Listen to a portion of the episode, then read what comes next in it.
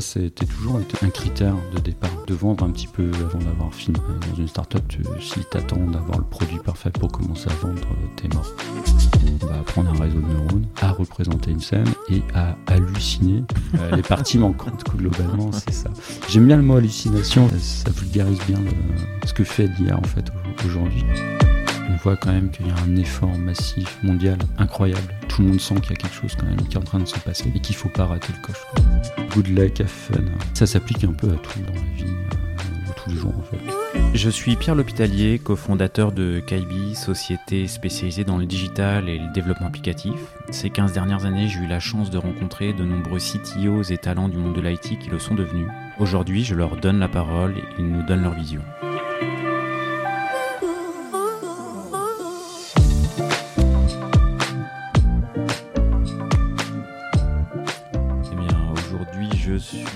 Avec Sylvain Duchesne, qui est le CTO euh, et cofondateur de Check and Visit. Euh, bah, merci Sylvain d'être euh, venu jusqu'ici.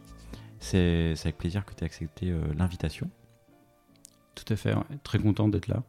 Ouais, et tu as fait un petit chemin, quoi, effectivement. hein. donc, euh, tu nous viens, tu nous ouais. viens de Rennes. Je viens de Rennes. Bon, j'habite pas très loin de la gare, donc porte à porte, ça va quand même assez vite hein, pour arriver jusque-là. Donc, euh, bon, ça s'est bien passé. Top. Bon, on va revenir un peu sur, sur, sur ton parcours Ouais. et sur quelques étapes. Et du coup, c'est. J'ai pas reçu tant d'invités que, que ça qui, euh, qui ont fait un, un passage euh, plutôt long euh, en recherche pure et doctorat. Et c'est ton cas. Et donc, du coup, bah, je vais curieux d'en savoir un petit peu su- plus sur cette étape-là et le pourquoi et le comment. bah, la suite, quoi, où tu es passé du, du, du R au D. du ROD pour faire de la R&D. Euh, ouais, ce sera un peu la conclusion, je pense, à, à la fin de, de cette présentation là qu'on va se faire. Mais euh, effectivement, donc moi je suis passé du R à R&D D euh, sur les dernières années. J'ai fait une école d'ingénieur euh, à la base de pas pour faire de l'imagerie numérique ni de l'IA. J'étais- passionné d'électromagnétisme et de télécom. Et en Rien fait, à voir. Bah ouais, puis j'ai rejoint une école d'ingénieur qui faisait un parcours euh, sélectif à la fois pour de la télécom et l'image numérique. Et donc au bout d'un an euh, à Rennes, bah, en fait, euh, bah, il y avait moyen de faire de l'image de synthèse et tout. Donc bon, je, suis parti. Alors j'avais pas encore développé la moindre ligne de code, à part du, du Mathematica pour faire de l'optimisation numérique en physique, dans une école d'ingé bah, plutôt spécialisée imagerie numérique. Et euh, je vais faire mes premiers stages euh, plutôt dans la prod euh, de films. Donc il y a Illumination MacGuff. à l'époque, ça s'appelle MacGuff. Ils n'ont pas encore fait Moi, moi, chez méchant. et tu joues à toute la pré-prod et tout. C'est génial, etc. Donc ça m'a donné pas mal envie de continuer là-dedans. J'irai en Angleterre faire du moteur de rendu aussi à Sheffield, chez Lightworks à l'époque. Et je m'amuse bien, je me plais bien et tout. Ma compagne a son job à Paris et euh, bon, j'ai plusieurs options. Je peux rester en Angleterre, je peux aller à Paris et puis je vais prendre un job à Grenoble, à l'Inria de, de Grenoble en R&D pour. euh, Alors que ta compagne est à Paris. Ouais, ouais, première crise. Euh, ouais, bah oui, oui, oui, exactement. ouais. Donc- Histoire de faciliter les, les trucs. Ouais, exactement, mais assez convaincu de- du move. Ok. Parce que le, le move, c'est de faire de la captation euh, stéréoscopique euh, avec des caméras. euh, Le, le job à Grenoble? Ouais, c'est- des, des, des, des pipelines de traitement euh, d'images stéréo sur des caméras, qui ont, bah, enfin, des caméras, un rig de deux caméras pour faire de, de la captation, on va dire grand public 3D, mais c'est de ce qu'on appelle de la stéroscopie, et on fait des, des algorithmes là-dessus dans une équipe qui fait de l'intelligence ambiante. Donc euh, dans l'équipe, il y a un peu tout, euh, tous les sujets. Qu'est-ce que t'appelles l'intelligence ambiante Euh, détecter des, des, on va dire de, des scènes, de reconnaître des actions qui se passent par exemple dans un appartement. C'était le grand projet de, de Jim Crowley, euh, qui était directeur de l'équipe Prima à l'époque, c'était de, de créer un appartement intelligent pour détecter euh, automatiquement les comportements humains euh, au sein de l'appartement et détecter bah, quelqu'un est tombé, il se passe plus rien, le gaz est allumé ou des choses comme ça. Il faut Donc, appeler une ambulance, euh, tout ça, tout ça. Exactement. Donc l'équipe travaillait sur pas mal de systèmes capteurs et caméras de, de surveillance automatisés pour euh, faire de la veille. Quoi.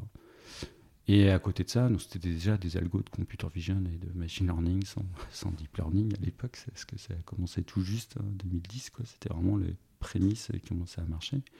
Euh, donc c'était vraiment... Euh, ouais, c'était assez avancé. Et le, je crois que le logiciel qui développait dans l'équipe de Thésar en Thésar, donc l'équipe était grosse, hein. on avait une équipe bien fournie en, en financement. Il était très fort pour ça, ce directeur d'équipe.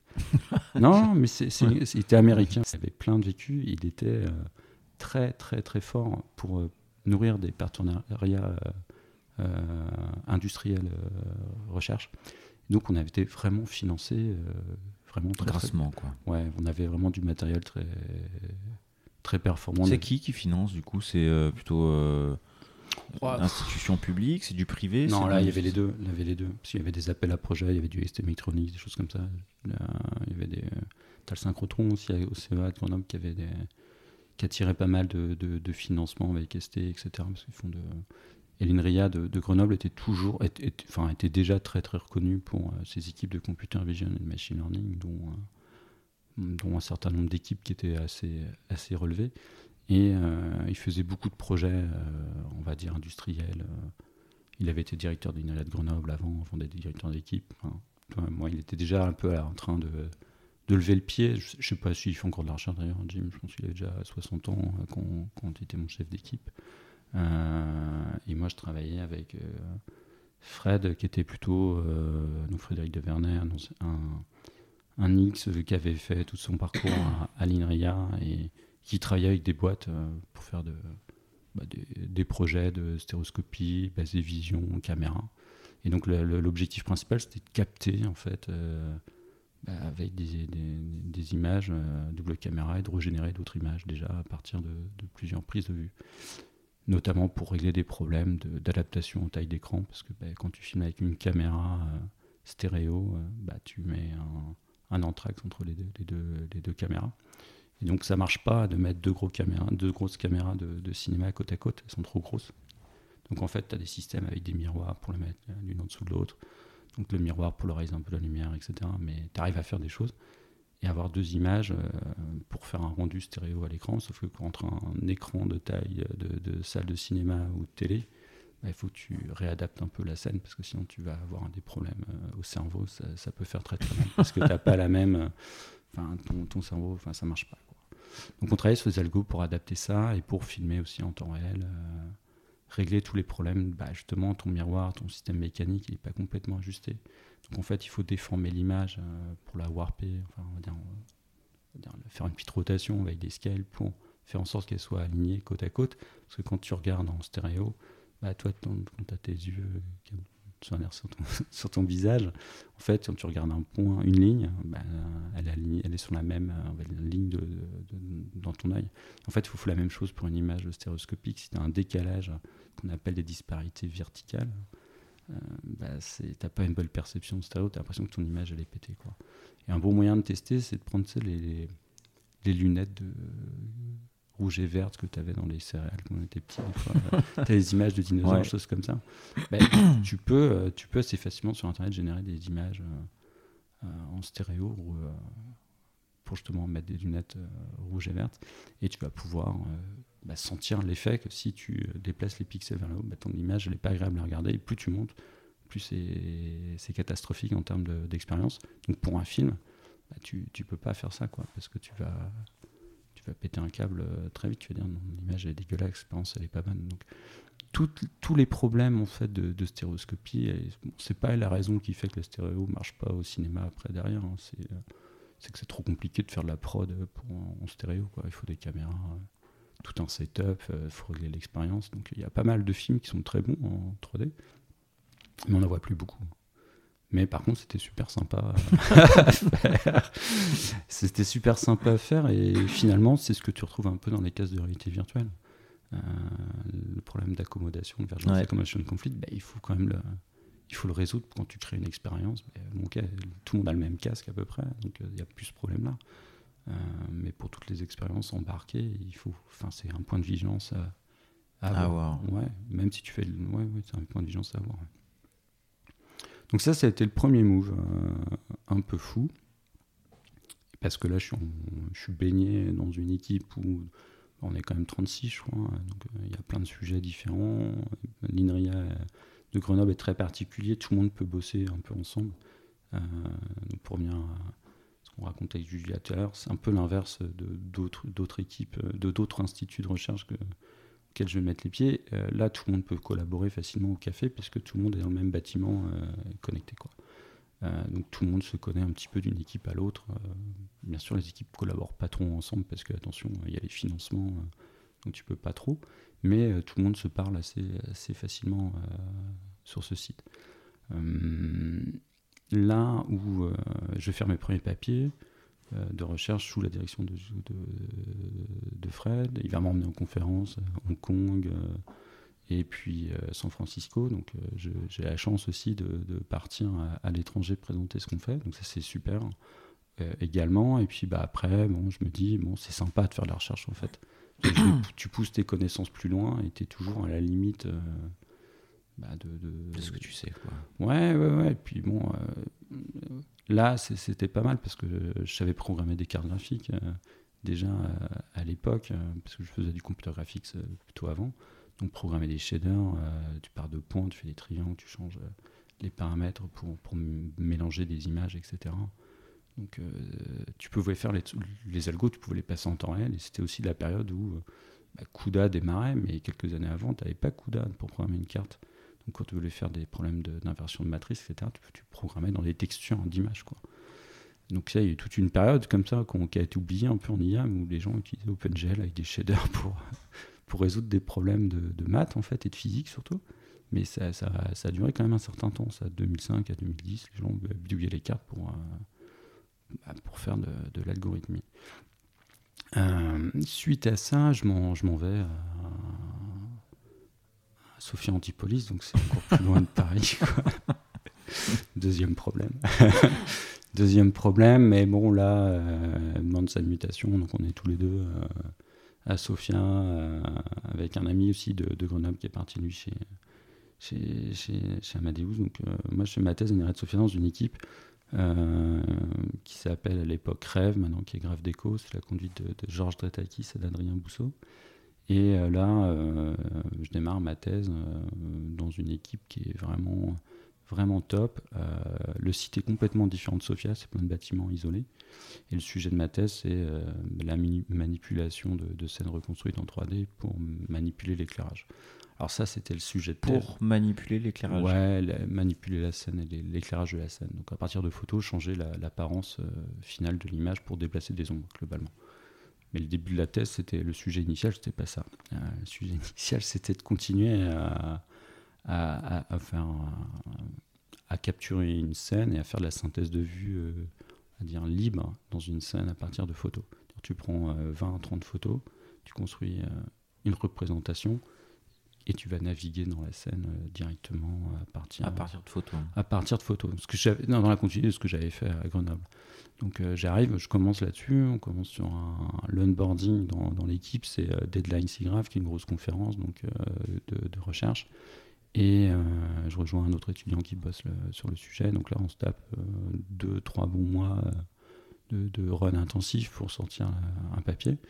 Et je me dis à la fin, plus jamais je, je, je, touche à du mélange d'images sur carte graphique. c'est pas possible. On est bloqué, on peut pas, on peut pas aller vraiment plus loin, quoi. Donc je me rends compte qu'on arrive un peu à un mur. C'était quoi? C'était un mur technique? C'était un mur Ouais, ouais, tu, sens qu'on on touche à pas mal de choses. Euh, on manipule plus des pixels, on manipule. Donc l'idée de Goraf, c'était de manipuler des, super pixels. Donc tu vas découper dans ton image des régions de ton image et euh, tu vas essayer de, bah, de, calculer un indice de profondeur par rapport à la caméra pour les positionner dans l'espace en, 3D. Sauf que ben, les algos de photogrammétrie de l'époque, donc pour estimer la position 3D d'un pixel depuis la caméra euh, bah, pour un pixel, on a du mal à le faire. Pour un super pixel, on arrive globalement à l'inférer avec euh, quelques bidouilles. Mais euh, bon, on essaye plein de minimisations différentes et bon, on tourne un peu en rond.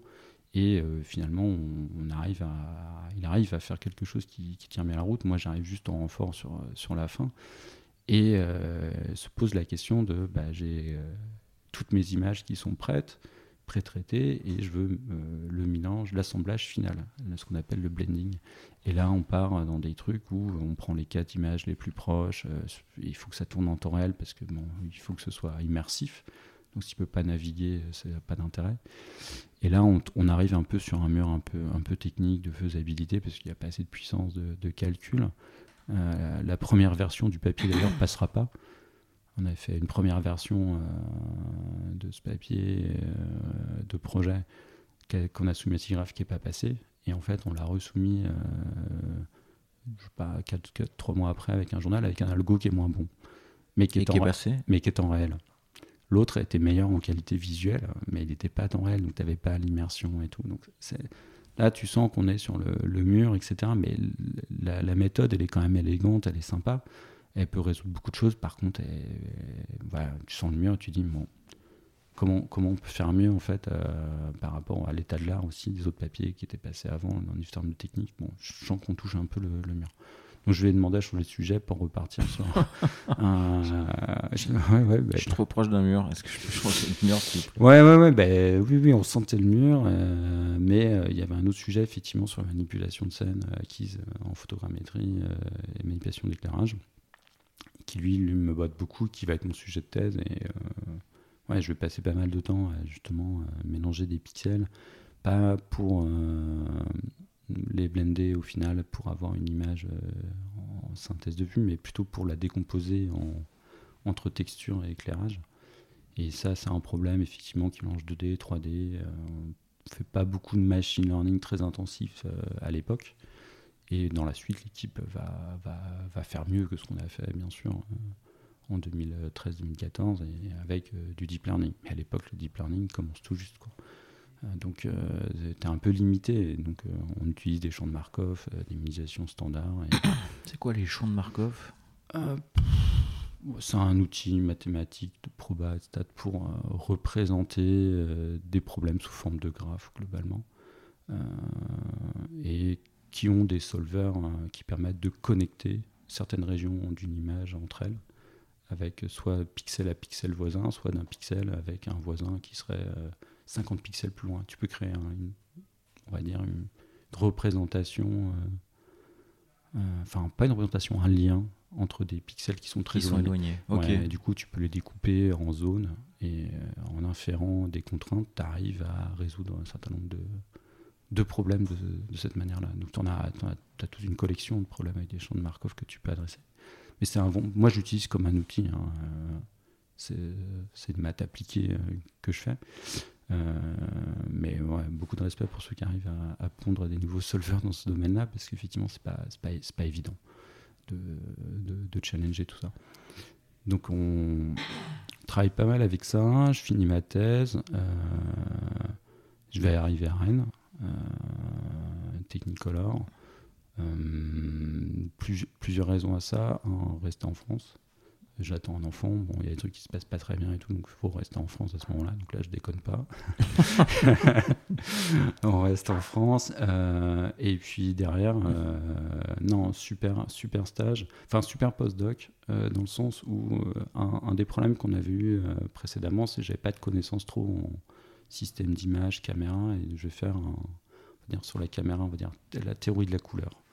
Euh, il y a toute une science de la couleur et je rejoins du coup Tania, Tania Pouli et, Patrick Pérez sur, un projet de manipulation de balance des blancs qui me permet d'acquérir des compétences que j'avais absolument pas du tout sur la science de, la couleur et Technicolor. Bah, et la boîte euh, dans laquelle elle est pour ce sujet. Ouais, et puis même qui est, qui est reconnue mondialement pour avoir inventé des films euh, à trois couleurs, etc et qui, euh, je sais pas, je dois gérer la post-prod de 80% des blockbusters par, par, par, par, par, pour une seule raison, pardon, qui est euh, sa connaissance et la maîtrise de la couleur avec ses coloristes qui vont donner la teinte finale, euh, l'ambiance finale à, un film. C'est-à-dire que ton film, tu le tournes, mais à la fin, ils viennent gérer la l'atmosphère. La, teinte, ouais, la, teinte. ouais. ouais. ce qui va retranscrire l'atmosphère. Donc là, c'est très, très différent de tout ce que j'ai fait avant. Ensuite, j'irai à, l'IRT euh, Bicom. Euh, là, en fait, donc c'est toujours à Rennes. Je le fais pour rester à Rennes, euh, essentiellement, pour des raisons perso et familiales. et derrière, là, je vais tourner en rond assez vite, en fait, parce que j'essaye de faire des choses, et puis au bout du compte, les financements sont, sont même pas, ne sont pas bloqués pour problème de projet. C'est problématique de juridique, etc. je viens toujours avec ma casquette un peu chercheur. Et euh, je me montais une thèse avec un, chercheur qui s'appelle Vincent Le Petit, euh, qui est un très bon chercheur en, computer vision euh, sur des problématiques d'expression de scène intérieure. Qu'on arrive au bout du process, quoi. Tu passes 3-4 mois à monter le projet, il manque plus qu'à signer le contrat et là tout, tout, tout, part à la soupe parce que euh, l'IRT ne peut pas récupérer propriété intellectuelle à 100% L'IRT c'est quoi C'est un institut de recherche technologique. C'est entre les INRIA, c'est une structure publique-privée. Donc euh, il y a un, euro public euh, qui est donné pour un euro d'investissement privé globalement. On a 8 en France de mémoire donc je ne sais même plus. Mais tu as, un gros réseau, c'est une structure un peu, un peu différente d'un institut de recherche pur, c'est vraiment public-privé. Et en fait, bah, ils ont vocation à récupérer la propriété intellectuelle. Donc, euh, ils montent plein de thèses, mais sur cette thèse-là, on n'arrive pas à récupérer la propriété intellectuelle. La propriété intellectuelle. Donc, ça tombe à l'eau, quoi. Ouais, du coup, ça me fait chier. du coup, ça m'énerve vraiment. Là, je me dis, bon, stop, il faut arrêter, ça sert à rien, je perds mon temps. Euh, on n'arrivera pas, j'arriverai pas à faire des trucs qui me plaisent plus longtemps ici. Donc, bah, je vais, c'est là, à ce moment-là, que je, je quitte, en fait. Euh, le monde du R. Ouais, le monde du R, euh, le monde du R, parce que en fait, euh, ce qui m'intéresse, c'est de fabriquer des choses. Euh, je m'en suis rendu compte assez vite. J'ai fait plein de projets avec des, collègues dans différents INRIA ou autres, développer des jeux en VR, développer des sites, des choses comme ça. Et à chaque fois, on n'a jamais vendu en fait. mon père est commercial, il vend du vin, il a un portefeuille de, de gestion. Donc je sais ce que c'est la vente, de gérer un client. Je l'ai vu tous les jours. Je me dis, bah, c'est pas moi. Euh, même lui propose, mais tu veux pas reprendre l'activité et tout Bah non, en fait, c'est pas pour moi. Euh, de cet aspect-là, c'est pas, pas trop mon truc. Euh, et du coup, je me dis, bon, bah, il faut que je fasse quelque chose. Euh, bon, bah, on va essayer de, de, voir déjà s'il n'y a pas des boîtes qui se montent euh, qui auraient besoin d'un profil comme moi. Et c'est comme ça que je vais rencontrer euh, Thibaut un peu par hasard sur une application de rencontre. Donc, on fait la blague dans les, dans, dans, les salons quand on dit comment s'est rencontré, on dit que c'est Tinder, mais non, c'est Sharper. on se rencontre avec Sharper et bah, on match assez vite. Donc j'étais inscrit sur l'application depuis, depuis un moment quand même à chercher, à chercher un projet éventuellement entrepreneurial. Et j'ai mis un an avant de rencontrer euh, quelqu'un. Et la seule personne que j'ai rencontrée, c'est Thibaut. J'ai rencontré personne d'autre. Et dans son euh, annonce euh, de sa petite bouteille à la mer, il dit voilà, je veux faire des états des lieux d'intérieur. et il pose la question bah, je voudrais scanner les logements, et, etc. Et moi, dans mon IRT, tu vois, on fait un peu de, de machine learning. Le deep learning est bien, bien inscrit j'ai commencé déjà un peu avec Technicolor à mettre les mains dedans euh, sérieusement. Donc, je maîtrise bien la techno, euh, j'ai plein d'idées, mais à chaque fois que tu veux faire un papier, euh, tu es toujours sur des datasets publics. Et tu fais te, comparer aux autres sur ton dataset, mais tu n'as pas la main sur comment il est annoté. Ou alors il faut demander à des gens à, l'autre bout de la planète de l'annoter pour pas cher. Mais si tu le fais ça, en fait, il n'est pas forcément bien annoté parce que tu veux qu'il soit noté de manière pour contrôler la manière dont il va apprendre. Et là, je me dis, ah, mais attends, on rentre dans les logements, euh, on peut annoter toutes les données comme on veut euh, avec une appli qu'on fabrique. Quoi. Et donc, en fait, de fil en aiguille, c'est comme ça que je monte à bord euh, du projet en me disant ben, on va rentrer dans l'intérieur des logements, on va pouvoir collecter les données, les structurer de la manière dont on souhaite. Donc, on va pouvoir entraîner des IA de la manière qu'on souhaite, puisqu'on a la main mise sur l'application. Et donc, ça, c'est 2018 que je le rencontre et je ferai le saut en 2019. Début 2019, je, quitte la recherche. Ouais. je quitte le monde académique euh, complet là. Enfin, je quitte le monde académique, oui et non. Euh, parce que c'est quand même la base d'IA et de RD que, que, la boîte euh, grandit un petit peu sans. Tu vas sur le site web, tu vois toujours délégation dater des lieux, etc. Mais depuis le départ, on, structure bien les données qu'on collecte. On a plus de 20 millions de photos bien annoté et stocké. On a fait plus de 100 000 euh, inspections immobilières. On est capable aujourd'hui d'entraîner pas mal d'IA différentes pour, euh, pour accélérer certains process. Donc on reconnaît des dégradations. Donc ça c'est un projet qu'on a déjà fait il y a, il y a 18 mois qui est dans l'application. Donc tu prends une photo, tu scannes et il va te dire bah, si c'est des taches, des fissures, des cracks. Et ça permet de gagner du temps et d'homogénéiser un petit peu le, bah, le, résultat.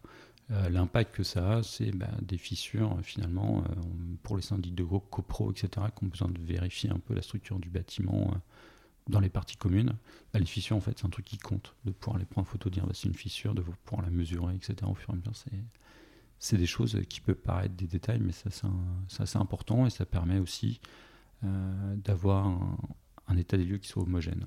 Globalement, de l'Essigna euh, suggérer et on laisse la, la, possibilité toujours à l'utilisateur nos applis de, de, corriger la décision, mais on lui suggère bah, sur la photo, moi je vois ça, donc tu devrais probablement choisir dans cette catégorie-là même si on a des algos qui sont quand même assez précis, on laisse toujours la décision euh, de fin à l'utilisateur, systématiquement pour le moment. Euh, parce que c'est plus simple. C'est quoi le taux d'erreur euh, oh, Enfin, le taux de correction U... 5%. Ok. Ouais, ouais, ouais, Sur un petit réseau, on prendrait le gros, on aurait 99% de bons résultats, mais ça passe pas dans le téléphone. c'est aussi une contrainte qu'on s'est fixée, il faut que tout puisse être embarquable paradoxalement, le monde n'est pas aussi bien connecté qu'il paraît. On parle de 5G, etc. Tu vas à Paris, dans n'importe quel logement, euh, dans 30% des cas, tu n'as pas de 5G, tu n'as pas de 4G correct, tu es en 3G et dans certains coins, ça marche pas très bien. Quoi. Euh, tu vas faire un sous-sol, tu descends la cave pour euh, faire l'état des lieux de tes trucs, bah, tu n'as plus de réseau. Donc en fait, il faut que notre appli, nous, depuis le départ, elle a toujours fonctionné dans un, dans un silo qui n'est connecté à rien on a un mode de traitement qui est complètement hors ligne. Donc ça, c'est vraiment du produit pur. C'est le marché qui fait que quand tu veux faire une inspection immobilière, tu n'as pas le choix, tu te déplaces sur site, il n'y a pas de réseau. En plus, on a fait des fois, parfois des sites sensibles, il y a, juste des brouilleurs partout. Donc il faut que ton application elle fonctionne dans un environnement restreint. Tu n'as pas le choix. Donc ça, c'est une force en fait d'avoir un mode hors ligne avec un petit peu d'IA embarqué de ce type-là.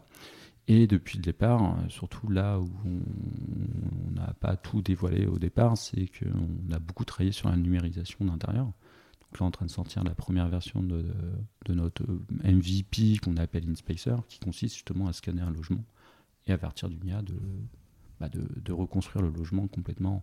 Alors, on va pas dire en 3D, parce que c'est plus vraiment que de la 3D. C'est une représentation qui permet de, générer une image euh, et un rendu photoréaliste mais euh, voilà, c'est pas de la 3D, c'est pas qu'un nuage de points, c'est pas qu'un triangle, c'est un peu entre les deux. C'est euh, des gaussiennes ou c'est du ce qu'on appelle du NERF. Donc, euh, beaucoup, on entend beaucoup parler d'IA générative sur les LLM, mais on fait aussi beaucoup d'IA générative en ce moment dans le monde de la recherche. Depuis deux ans, nous on suit ça sur de la représentation de scène 3D. Donc on va apprendre un réseau de neurones à représenter une scène et à halluciner euh, les parties manquantes, globalement, c'est ça. J'aime bien le mot hallucination, ça, ça, parle, ça, ça, vulgarise bien le, ce que fait l'IA en fait aujourd'hui. Euh, tu la nourris en fait avec des images euh, dont tu connais la position dire, relative de tes images entre les unes par rapport aux autres, ce qu'on appelle dans la pose des caméras.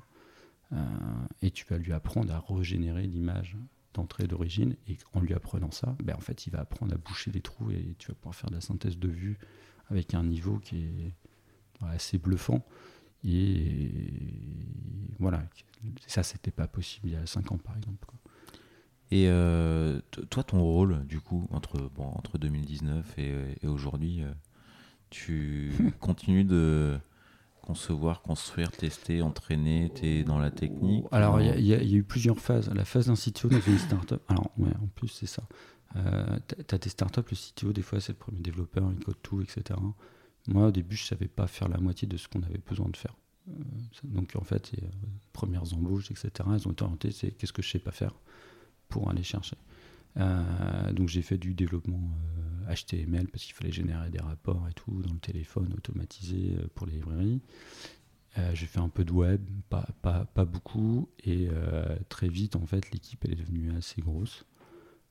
première levée de fonds, etc. Donc j'étais assez vite plutôt à contribuer à former les personnes à qu'est-ce que c'est la computer vision, la réalité augmentée, parce qu'on utilise en fait des téléphones mobiles pour capturer euh, à l'intérieur. On utilise aussi des capteurs euh, scanners sur pied. donc, mon job pendant une partie du temps, il s'est mélangé entre coder et aussi former. parce que ben, des compétences de ce type-là n'existaient pas. Donc il a fallu recruter. Donc assez vite, j'ai eu pas mal de recrutements à, faire pour permettre à cette vision d'exister. Il a fallu recruter des personnes qui pouvaient travailler dans un environnement qui permettrait de créer ce genre d'outils. Parce que si tu recrutes une armée de, personnes computer vision, IA, tu vas réussir à faire des choses, mais tu vas pas réussir à faire ton produit qui est dans les mains euh, finales de l'utilisateur. Il te faut des personnes qui sont capables de développer sur mobile en comprenant l'utilisateur. Euh, Et c'est un autre métier. C'est un autre métier, c'est très différent. Donc le, job d'un CTO en startup, euh, je pense que tous ceux que tu as dû recevoir te disent tu changes tous les trois mois. Euh, je pense que quand une startup grossit, tous les trois mois, tu changes de job.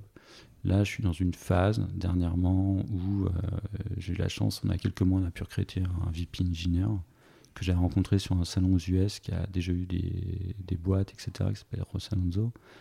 Et en fait, euh, ben, lui me permet en fait de, de, Il récupère au fur et à mesure toute la gestion des, équipes du run de développement.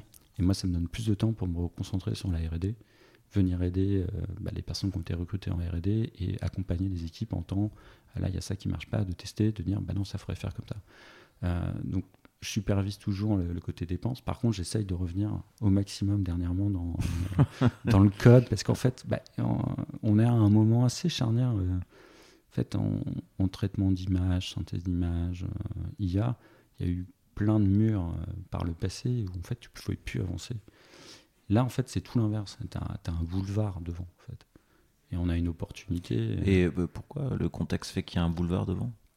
Les puissances, la, puissance de calcul a, pas mal évolué et euh, il y a beaucoup de papiers qui sont sortis euh, depuis deux ans sur le sujet qui accélèrent. Donc, bah, j'ai gardé mon côté un peu R sur le sujet pour faire de la R&D.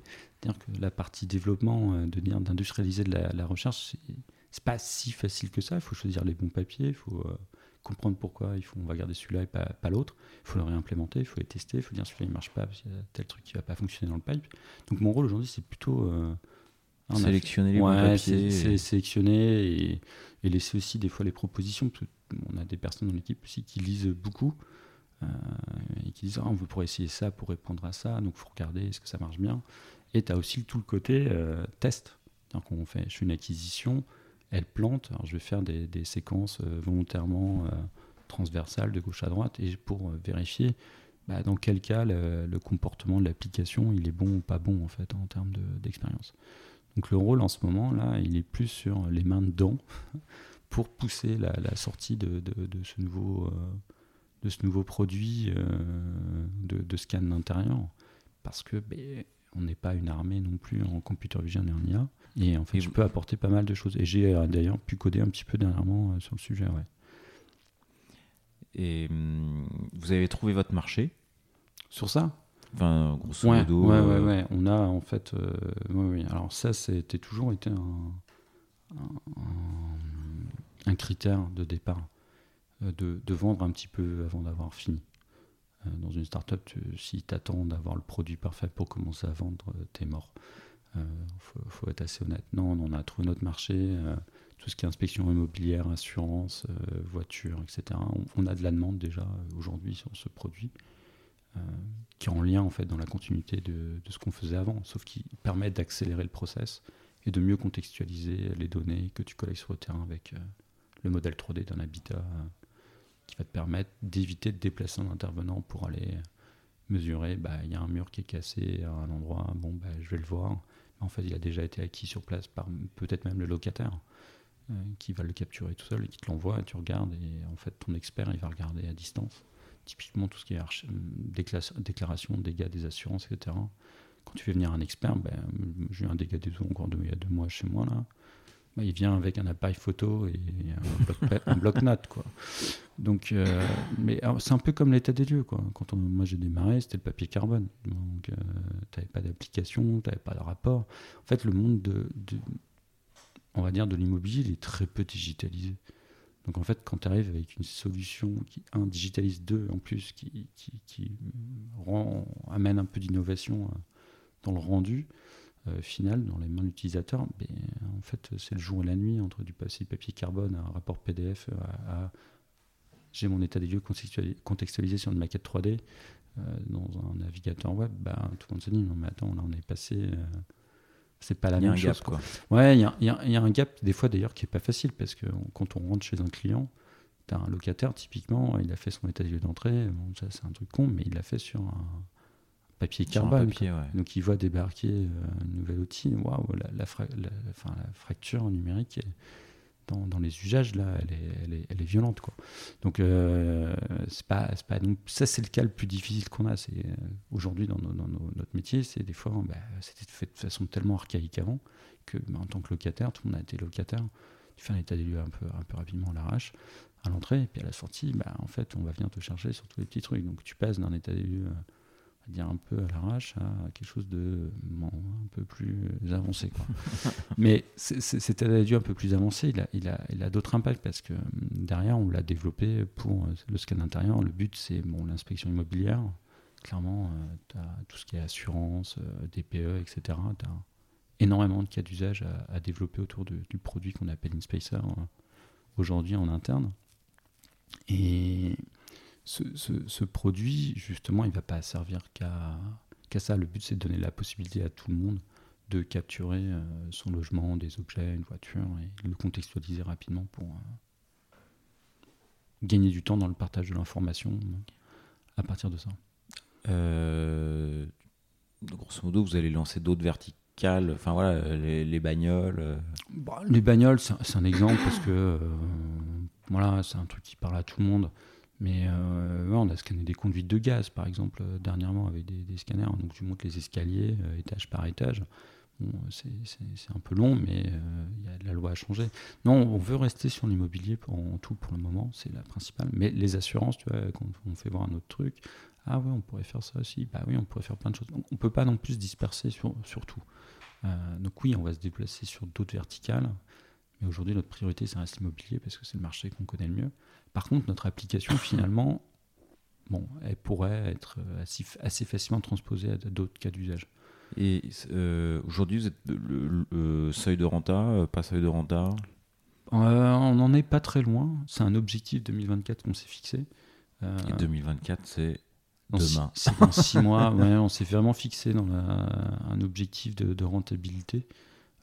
plusieurs raisons à ça. Donc, bon, crise en Ukraine, avec la guerre, donc on avait fait notre levée de fonds. Bah, de toute façon, chez on a toujours fait notre levée de fonds pendant la crise. Quoi. On avait fini pendant le Covid la première. La deuxième, on l'a fini, euh, la guerre en Ukraine avait démarré.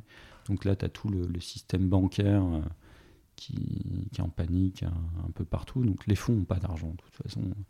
Donc si tu fais les statistiques, on sait qu'il y avoir un désert euh, pendant plusieurs mois bancaire pour, pour des, des, levées de fonds. on sait qu'il y a moins. Donc euh, notre objectif, c'est de surtout pas avoir besoin d'argent dans les deux prochaines années. Pour être sûr d'être tranquille. Donc l'objectif de rentabilité à six mois, ouais, on s'est fixé ça en interne. Ça ne demande pas tant d'efforts que ça, on, va dire en, client. ouais, c'est simple. Pour nous, le mois de juillet, on le sera. Enfin, on a le plan, c'est des réductions des fois très simples. Euh, on est sur Amazon. Bon, sur Amazon, tu payes chaque calcul que tu lances, tu payes à l'heure démarrée tu lances quatre calculs en parallèle, bon, bah, tu lances quatre calculs en parallèle, c'est quatre fois, mais même s'il dure 10 minutes, tu payes quatre fois l'heure. Quoi. Alors que tu as d'autres, d'autres plateformes où tu vas payer à la minute consommée. Donc on a des trucs très très simples, on va bouger d'architecture, on va économiser euh, ben, des, voilà, 5-8 000 euros par mois et de bout en bout sur tous nos services, on, aura la rentabilité au mois de juin. Quoi. Ok, ok, ok. Et euh, du coup, passer de la recherche à euh, entrepreneur, euh, fondateur, enfin là, tu t'occupes de. Alors, ouais, ce que Enfin, tous les sujets, levée de fonds, levée de fonds, renta, c'est des choses dont non, bah, le, levée de fonds, plutôt sur la partie technique, plus que la partie business. on a eu la chance de, récupérer un, un associé après le site, donc on a récupéré Paul. Ça, c'est un événement assez marquant dans, la boîte. Au départ, on était trois associés. Maintenant, on est quatre.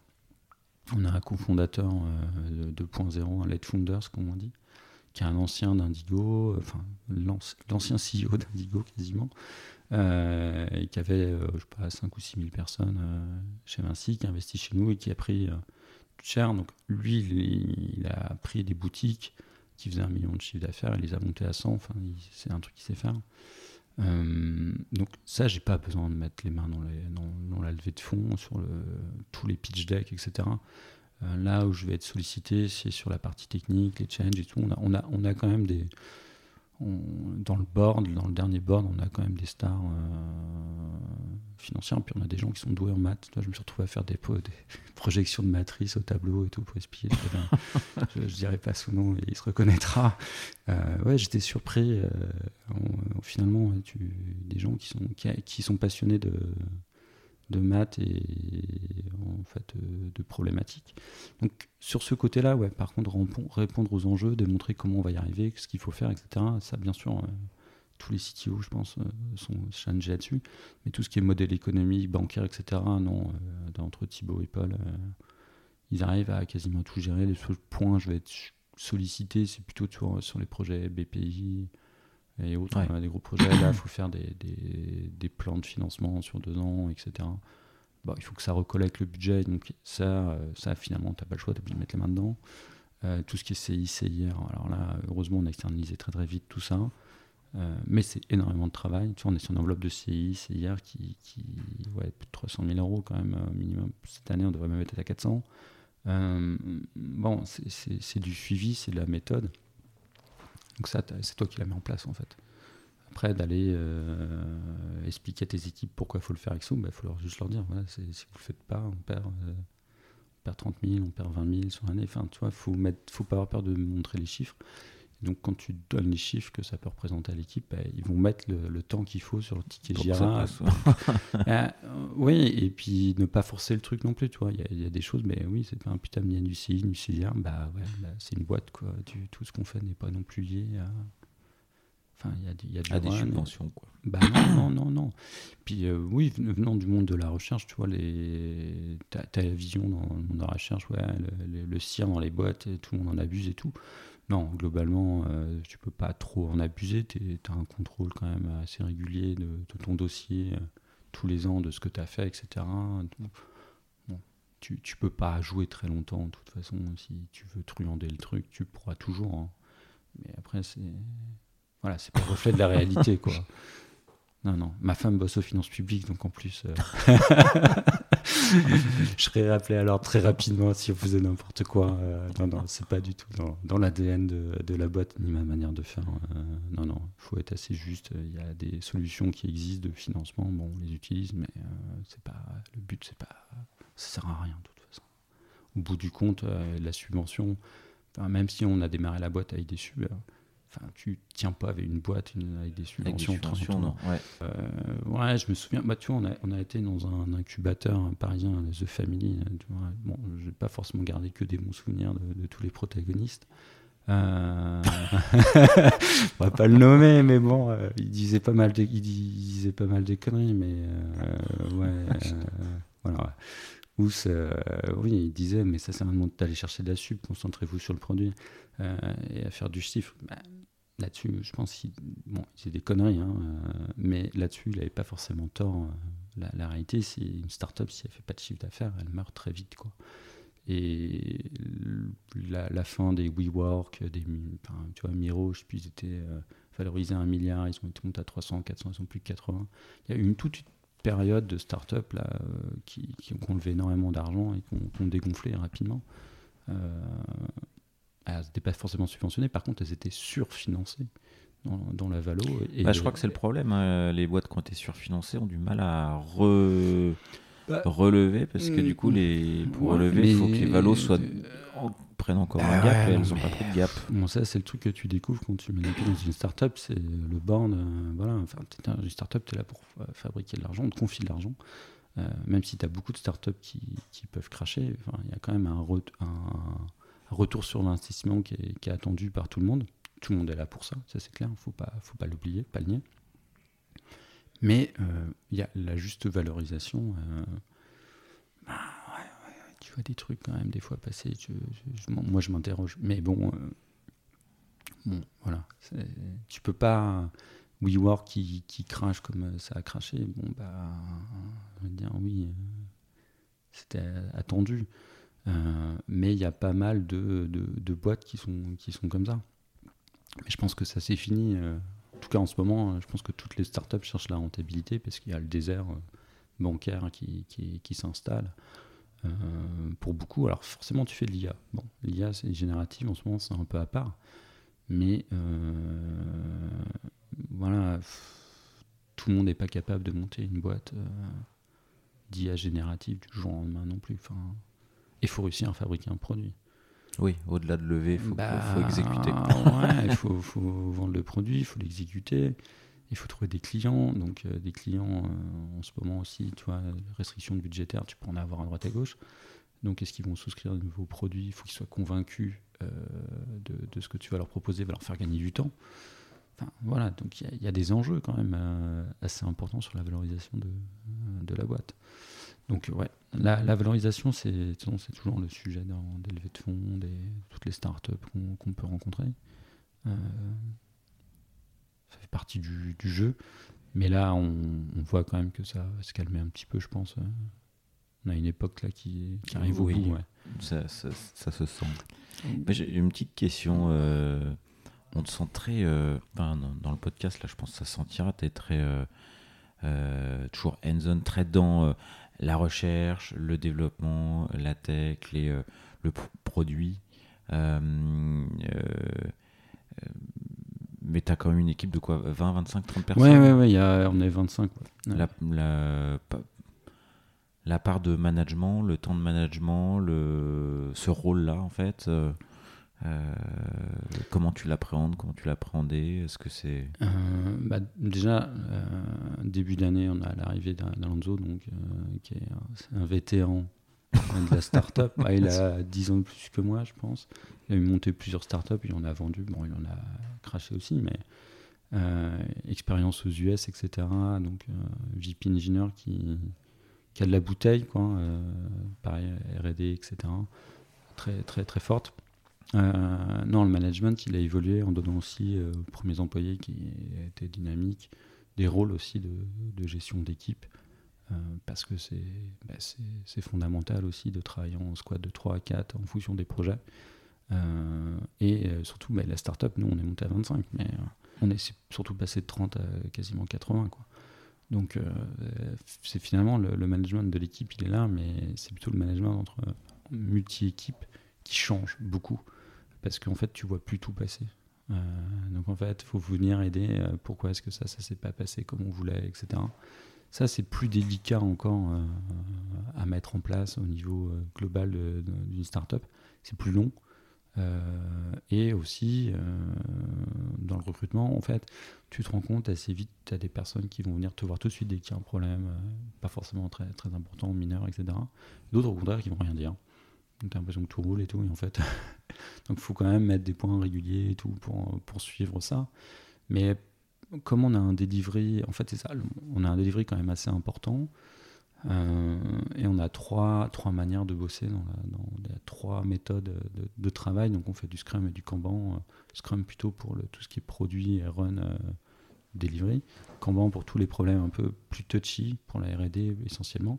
Et on a du waterfall aussi, euh, qui se fait des fois sur cinq semaines. On va dire, on a tant de temps pour résoudre un truc. On a ça, ça, ça à faire, et ça, ça prend tant de temps, tant de temps. Dans les équipes, tout le monde ne travaille pas de la même manière. Donc, du waterfall avec un cahier des charges. Euh, ouais. Ok. Bon, après, c'est du, tu, me parles de waterfall sur une échelle de temps. 5-6 euh, semaines, c'est. Ouais, mais quand tu quand as des contraintes, euh, peut-être des fois l'innovation, euh, on a une opportunité client avec une techno, mais on n'a pas le produit 100% fait. Bon, ça, c'est un classique en startup, c'est comment tu fais avec tant de personnes pour atteindre un objectif de montrer euh, que tu es capable de faire ça. Ben, là, il n'y a pas de choix, tu mets toutes les personnes dans la boîte qui sont concernées, tu dis est-ce qu'on le fait, est-ce qu'on ne le fait pas? Donc c'est ce qu'on a fait d'ailleurs pour, pour il y a, y a, y a six semaines. Euh, on n'a pas d'application mobile Android, la iOS elle n'existe pas, on n'a pas du X, on n'a pas du Y, on, sait juste qu'on peut le faire. mais c'est vrai, hein. on a fait ça. Euh, donc on parle à tout le monde, donc on a quand même des briques techno internes, hein. mais par contre on a, le projet n'est pas démarré, euh, ni Android ni iOS. tout que je te faisais tout à l'heure, il y a zéro. Et, bah, finalement, de fil en aiguille, en six semaines, tout le monde on discute ensemble avec l'équipe. Est-ce que vous pensez que c'est possible? Tout le monde se dit, waouh, c'est chaud, mais c'est jouable. Donc en fait, tu te mets dans un mode, c'est jouable, on va y aller. Euh, comment on fait? Bah, Ok, on a besoin d'un contrat interface pour l'API entre l'application mobile et le back-end, et euh, de l'UX, l'UI, etc. Et en fait, tout le monde assez naturellement euh, se dit, bon, moi, il faut que je fasse ça, moi je vais participer à ça, je vous livre ça à telle date, et chacun commence un petit peu à organiser. ça, c'est quelque chose que dans l'équipe, beaucoup de personnes ont acquis. Ils savent auto-planifier assez facilement leur, leur charge de travail, en fait. Parce que depuis le départ, je leur demande d'estimer tout le temps combien de temps à peu près tu penses que ça va prendre euh, sur tous les projets. en fait, maintenant, ils savent à peu près dire, euh, à 2-3 jours près, même sur 6 semaines, que ça, je l'aurai, avec une, un peu de sécurité. Donc, euh, toujours en prendre un petit peu. Ouais, ils en prennent toujours un peu. tout, tout, le monde en prend toujours un petit peu. Bon, là, c'était chaud quand même. Hein, franchement, en plein milieu du truc. Puis, ils se sont challengés un peu les uns les autres. sinon, on fait plus, quoi. J'arrivais avec un cahier des charges plus petit et finalement on ne devait pas refaire notre viewer web, on ne devait pas le refaire, on va en prendre un clé sur ATGR. Finalement on va en refaire un. On va refaire les shaders, donc euh, toute la partie rendering du viewer pour voir le modèle euh, géométrique, euh, on va le refaire aussi, c'était pas prévu. On devait juste envoyer des emails avec une vidéo, bah non, on a tout intégré dans l'application parce qu'ils ont fait les API qui manquaient. Et en fait, bah, ils ont commencé à dérouler la roadmap euh, avec un, deux mois d'avance et prendre l'étiquette, bah non, on a le temps de le faire, on va le faire. Et assez naturellement. Donc euh, le, problème, il était plutôt dans l'autre sens, c'est les exigences des uns vers des autres, en fait, avec le temps, elle n'arrête pas d'augmenter. Mais il y, a aussi des autres projets, des fois, à côté, qui, qui sont là. Donc, il euh, faut aussi rappeler, bah, attendez, lui, on lui a aussi demandé de faire ça. Donc, attention, il doit le faire dans tel contexte, donc il ne peut pas aller aussi vite que, que, ce que vous pensez sur tel projet. Quoi.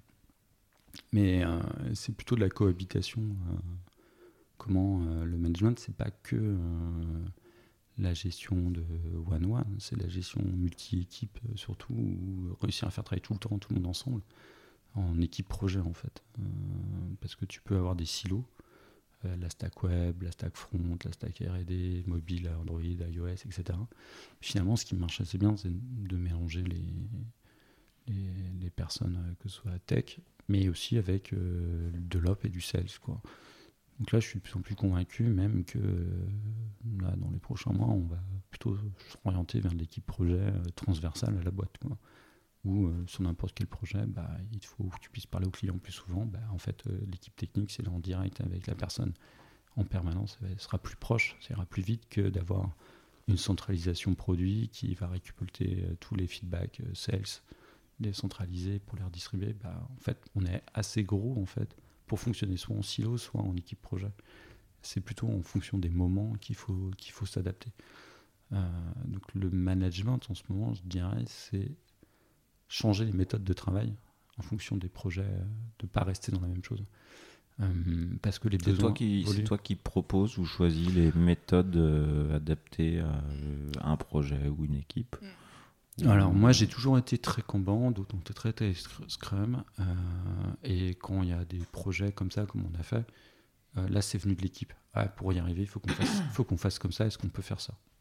Ils sont venus demander, bah, je fais bah ouais, allez-y, euh, pourquoi est-ce qu'on n'essaierait pas comme ça? Donc des équipes qui se sont mis en vase clos pendant 3-4 semaines en mode, on a fait vraiment un waterfall, on écrit vraiment tout ce qu'on a à faire du début à la fin, on programme tout et après on s'assigne les tickets. au fur et à mesure, le matin on arrive euh, quel est le problème à résoudre de la journée et pourquoi je suis bloqué sur un ticket. Donc, on va venir plutôt emprunter au Scrum, quelqu'un qui est bloqué. Euh, ça, ça a été beaucoup utilisé euh, dernièrement dans l'équipe.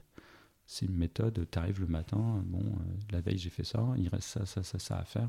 Sur ce tel truc, je suis bloqué et la deadline est dans une semaine. Donc est-ce que je peux avoir de l'aide ou pas? Donc ça, ça fait très Scrum. Mais la méthode de travail initiale, elle était quand même très, très waterfall parce que ben, tout était vraiment détaillé avec un cahier des charges, des spikes, des machins, des choses comme ça. C'est un mix un peu entre les deux. Et non, ça s'adapte, ça s'adapte bien. Mais sinon, tu peux pas sortir en fait. Euh, si t'as pas ces contraintes de temps, tu t'obliges pas à trouver des solutions à des problèmes. Euh, toi, dans R, tu as un problème, bon, tu vas prendre un peu plus de temps pour le trouver. Tu vas dire, bon, on va revoir le modèle depuis le départ parce que ce que je suis en train de faire, c'est pas bon. quand tu as des deliveries en face, tu es bien obligé de trouver une solution dans le temps qui te reste. Donc là, faut, faut trouver quelque chose. quoi.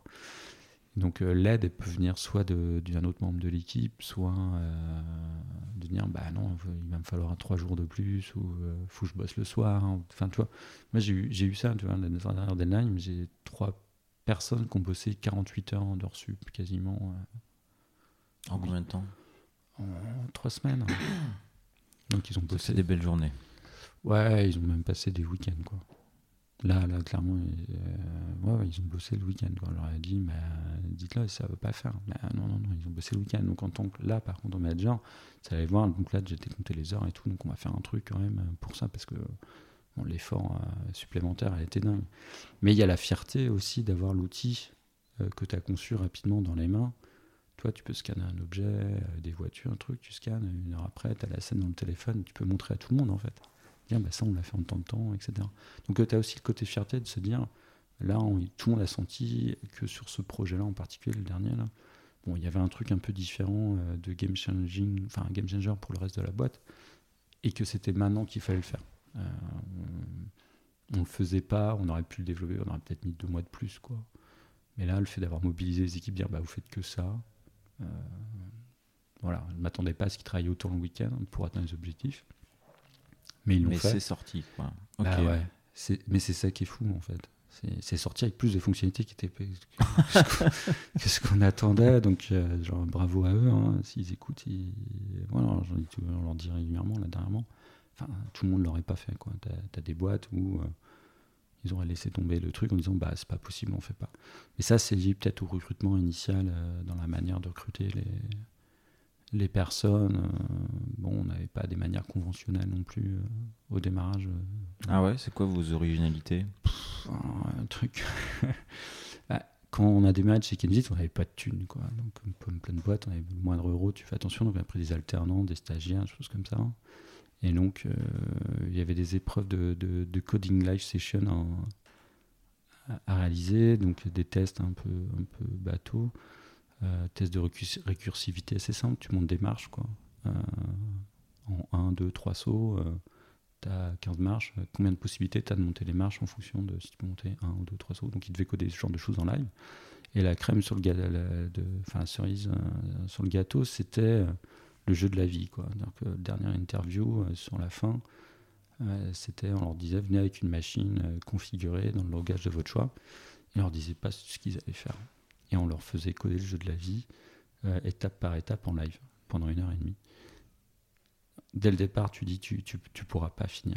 Enfin, tu dis départ, on n'arrivera pas à finir une heure et demie, c'est pas possible. il y a quelques personnes qui ont quasiment terminé un truc complet euh, quand même. Euh, et pendant cette phase, un, tu vois si la personne n'a pas choisi un langage trop à la con pour avancer, qu'elle maîtrise vraiment son, son langage qu'elle utilise tous les jours. Et de deux, tu vois comment elle réfléchit. Et trois, tu vois surtout comment elle réfléchit quand ça va pas et qu'elle est bloquée. Et donc, quand elle est bloquée, tu as, plusieurs réactions. Tu as les gens qui pètent les plombs, qui s'énervent, qui s'agacent. Euh, tu as les personnes qui vont euh, demander un peu d'aide. Et puis, tu as ceux qui vont coder un truc, puis au moment, vont dire Ah, bah non, je me suis planté. Et là, tu as, deux réactions différentes. C'est soit, bah, je suis désolé, il va falloir refaire cette partie-là. Et ils vont le refaire même s'ils savent qu'ils n'ont pas le temps, hein, c'est pas grave. Et tu as ceux qui s'énervent et qui pètent les plombs. Hein, total, littéralement. Mais bon, bah, ceux-là, tu les prends pas. Quoi. En entretien de recrutement, tu vois des gens péter les plombs Là, ouais, sur cette phase-là, ouais. ouais, ouais. Parce que euh, ils s'énervent, en fait. Et en gros, quand tu t'énerves, euh, enfin, sincèrement, c'est un exercice. Euh, c'était, il n'était pas fait pour ça au départ. Hein. Mais on a vu des personnes vraiment avoir des comportements colériques face à eux-mêmes. Tu dis, mais va faire de la, R&D, on va faire de l'innovation. Des trucs, des fois, ça n'a pas marché du premier coup. Donc une réaction comme ça dans, l'équipe, c'est un peu compliqué. Quand tu es dans l'innovation et tout, tu es plutôt dans j'ai un problème, est-ce que quelqu'un peut m'aider euh, pour trouver une solution à ce problème-là? Il faut, faut pas avoir peur de demander d'aide euh, pour avancer. La personne qui va rester s'isoler, s'énerver, finalement, bah, elle va pas faire avancer l'équipe. Donc ce genre de profil, en fait, on n'en a pas dans l'équipe. Euh, aujourd'hui parce que ben, peut-être qu'ils ont d'autres compétences pour le moment, ces personnes-là. Mais nous, c'est pas ce que, je recherchais. Et c'est pas non plus, pour la vie de l'équipe, c'était pas forcément bon non plus d'avoir ce genre de, de, de profil. Quoi. Ok, donc euh, le jeu de la vie. c'est même pas moi qui ai mis en place le jeu de la vie, c'est un des premiers employés qui avait été recruté sur les tests algorithmiques qui avait dit Ah, on va faire pousser le truc encore plus loin. Et du coup, il, avait, il avait, mis ça en place. Et, euh, c'est resté C'est resté un certain temps après sur des profils plus seniors. On n'allait pas chercher la même chose. Tu vas chercher de la structure, euh, on va dire de. Tu vois, on a pris des personnes qui avaient l'expérience chez Capgemini parce que société de service, les projets sont gros, il y a du run, il faut des charges de spec, il faut respecter les process, c'est important de respecter les process en place, etc. Euh, là, il n'y a pas besoin de, savoir coder comme une machine et de résoudre tous les problèmes du monde. Euh, le, côté euh, problème solver, tu en as besoin au départ, parce qu'il faut avancer vite. Après, tu as besoin plutôt de personnes aussi qui vont être euh, capables de maintenir des process en place euh, tout le temps. Quoi. Et le jeu de la vie, ouais, pas mal. Ça a été, euh, ouais, c'était, très rigolo. On a eu quelques expériences assez, assez fun sur le sujet. Quoi. Okidoki. Est-ce que, avant d'aborder peut-être les dernières questions du podcast, est-ce que tu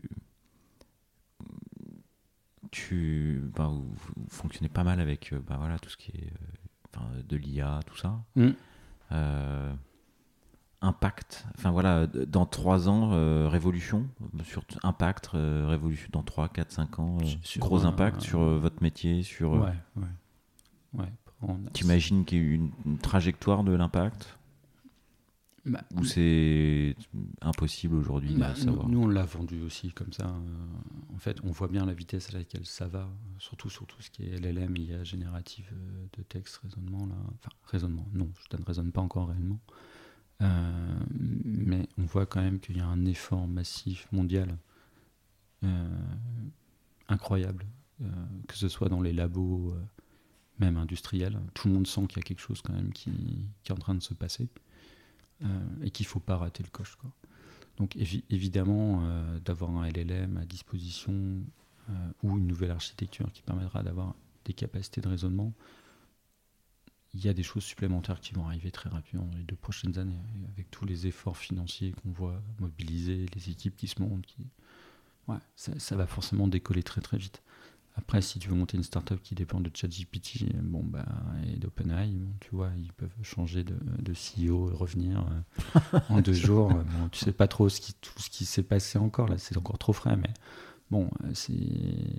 Voilà, il faut quand même euh, maîtriser le, le, truc en interne assez vite. Tu as des, des, on va dire des, opportunités européennes, même françaises, hein, des initiatives, pardon, qui se montent pour donner justement l'intégrité du, pipeline pour pouvoir le faire euh, tourner chez soi. Et tu as aussi toutes ces boîtes euh, qui, font du NLP, du traitement de langage naturel euh, maison depuis très longtemps, et qui arrivent à programmer des tâches sans hallucination et à automatiser plein de choses. elles, en fait, elles ont, je pense, elles ont pris un coup de chaud avec ChatGPT, mais elles ont quand même un savoir-faire en NLP qui est, très très fort. je pense que toutes ces startups, elles elles vont revenir dans la course aussi assez vite parce que euh, aujourd'hui OpenAI euh, tout, est fermé. Tu vois des gens comme Yann Lequin, l'initiative QTI euh, soutenue par Xavier Niel et bon, j'ai oublié le nom du président de CMHGMR là, mais tu as, quand même un gros labo là qui se monte en, France, 300 millions, les, les, profils sont exceptionnels ils vont sortir des choses aussi très vite, à Mistral AI, Gameface. L'écosystème français et européen est en train de se muscler euh, sérieusement, donc ça va bouger. Ça, c'est clair.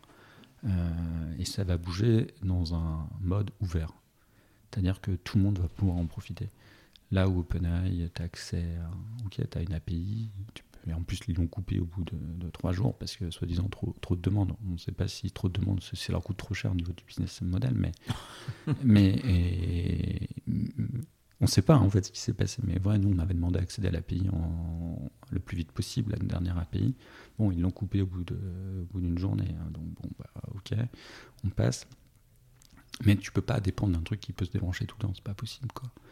Euh, donc, effectivement, il y a des attentes au niveau euh, européenne d'avoir des, solutions que tu peux utiliser un peu clé sur étagère, fine-tuner pour tes usages.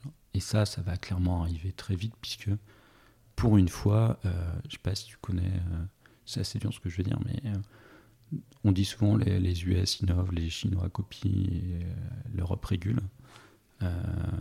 parce qu'on est toujours les dindons à faire l'innovation dernier. c'est en train de changer, quoi. Là, là enfin, tu sens qu'il y a une prise de conscience de se dire c'est pas possible, il faut qu'on avance plus vite. Tu as tous ceux qui, appellent à réguler, réguler l'IA, en fait, tu te poses plutôt la question si s'ils veulent pas freiner l'innovation pour rester devant le euh, plus longtemps possible. Parce qu'ils ont bien conscience que euh, ça va très très vite et surtout, tu n'as pas besoin d'être très nombreux dans un groupe. Tu vois, les, les, les, labos d'IA qui sont super bons, euh, souvent, tu as deux, trois gros chercheurs, euh, une belle équipe derrière, et euh, tu arrives à avoir un impact très très fort. Je Mistral, ils se sont montés, ils étaient 10, ils avaient 100 millions, quelque chose comme ça. donc, en IA, tu n'as pas besoin d'avoir une, grosse équipe pour avoir beaucoup d'impact. Donc là, il y a beaucoup d'investissements privés vers des startups qui ont un impact très fort. c'est assez logique que dans deux ans, on aura tout ce qu'il faut pour une startup pour prendre des choses sur clés sur étagère et surtout en avoir la maîtrise en interne. Parce que c'est ça qui est important, c'est de comprendre ce qu'elle fait, quelles vont être ses limites. Parce qu'en fait, ChatGPT, quand ça marche pas, tu peux pas le corriger en fait. Tu, tu, le prends tel quel, mais sinon tu vas reconstruire des API autour pour le, contenir, etc. Donc la direction, c'est il va y avoir des choses plus puissantes qui vont arriver en termes de raisonnement, ça c'est clair. Euh, ça va tellement vite que ça va arriver et surtout tu auras le contrôle, euh, ce, qui n'est pas le cas aujourd'hui à chaque fois. C'est ce que prend Yann Lequin de toute façon euh, sur les réseaux sociaux dernièrement quand il appelle à, la recherche ouverte et open source. Euh, c'est de bien comprendre en fait ce qu'elle fait, ce qu'elle fait pas, ça en fait partie. Ok, bah écoute, ça donne une claire vue de ton opinion sur, sur, les deux, deux, trois années à venir et les changements qu'il va y avoir sur la partie NLP. Sur la, hein. sur la partie NLP. Ouais. Euh, on arrive tout doucement aux, dernières questions du podcast. et eh ben, eh ben c'est parti. Est-ce que, est que tu as une, une expression, un proverbe euh, qui te, ouais. qui, ouais. ouais, ouais j'en ai... tant mieux. ouais, j'ai la chef ou good luck, have fun. Hmm qui, vient souvent. J'ai énormément joué à StarCraft hein, dans, ma jeunesse, StarCraft 1 et 2. Hein. J'ai passé je sais pas combien de milliers d'heures sur ce jeu. Euh, et en fait, Good Luck Have Fun, c'est ce que, le message que tu mettais en intro toutes tes parties. Euh, parce que quand tu joues à ce jeu, c'est pour. Euh, bah, t'espères bien te marrer aussi. Et ça s'applique un peu à tout dans, dans, la vie, tous les jours en fait. Quand c'est un peu la galère, bah, tu peux le dire tout le temps en fait. Donc, euh, donc euh, ouais, mon expression favorite serait celle-là. Ouais. Ok. Est-ce que tu as un surnom? Ouais. Des surnoms? J'en ai un, Sky. Pareil, jeu vidéo, SKY, quoi. Moi, bah, je joue plus, hein, donc il euh, n'y a pas de StarCraft 3 de, de, sortie, donc, donc je joue plus du tout pour le moment, mais ouais, c'est celui-là. Ok. Est-ce que est-ce que tu donnerais un titre cet épisode euh, je la, gestion de l'innovation en, start-up en passant du R vers le D, ça pourrait. Euh, ah oui, ok, un truc. Euh, alors, ça, ça va me faire un titre un peu long. Ça va être un peu long, donc on va faire plus simple par rapport à tout ce Mais euh, ça peut être tout du, entre le R, du ROD Ouais, du ROD, qu'est-ce que le RD ouais. Euh, un truc comme ça. Un truc comme ça, ça pourrait être pas mal, effectivement. Euh, ça collerait bien même. Ok.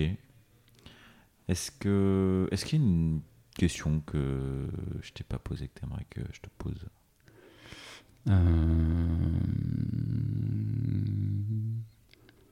Comme ça, non. Et en fait, je me dis, on n'a peut-être pas assez parlé euh, ouais, notre impact sur euh, l'immobilier euh, et la 3D finalement, qu'est-ce qu'on va apporter avec Check-in Visit, avec nos solutions Qu'est-ce que vous apportez et qu'est-ce que vous allez apporter? Ben, D'universalité technologique, parce qu'aujourd'hui, faire un modèle 3D de, ta maison, si tu dois faire venir un, architecte ou un BIM, ben, ça va te coûter 2000 euros. Euh, nous, on veut le faire pour euh, quelques euros, en fait. Et surtout, on veut, on veut aider un peu à fluidifier un peu toute cette mécanique d'interaction de, données sur un, logement ou des parties communes, enfin un bâtiment, de l'intérieur. Voilà, si on peut réussir quelque chose, c'est réussir à débloquer ça, parce qu'aujourd'hui, d'échanger des données, c'est très compliqué. pour la construction, il y a le BIM, mais pour la gestion d'exploitation maintenance, en fait, le BIM, bah, c'est un standard qui marche pas très bien. Euh, ça fait 10 ans que tout le monde en parle. Euh, pour l'exploitation maintenance, ça marche pas. Donc euh, j'espère qu'on arrivera à, se greffer un standard qui tient à peu près la route assez vite, mais qui n'est pas forcément le BIM. ok, ok, ok. Bon, un gros impact à venir. Oui, bah, le but de toutes les startups, c'est d'avoir de l'impact. C'est d'avoir de, l'impact sur le, quotidien. Et voilà, la mission de chez Kimzit, c'est de collecter des données pour les structurer et les rendre accessibles. Donc, euh, les rendre accessibles, c'est l'étape qu'on veut développer euh, le plus euh, dans les deux prochaines années pour bah, les exploiter, hein, que ce soit la rénovation énergétique ou que ce soit du suivi d'un actif immobilier. Voilà, c'est des choses importantes. Eh ben, rendez-vous dans deux ans. Ok. merci beaucoup. Ben, merci à toi. Et, euh, et, à bientôt et bonne continuation sur, euh, sur tous les chantiers. Ok, très bien. Merci. Ciao.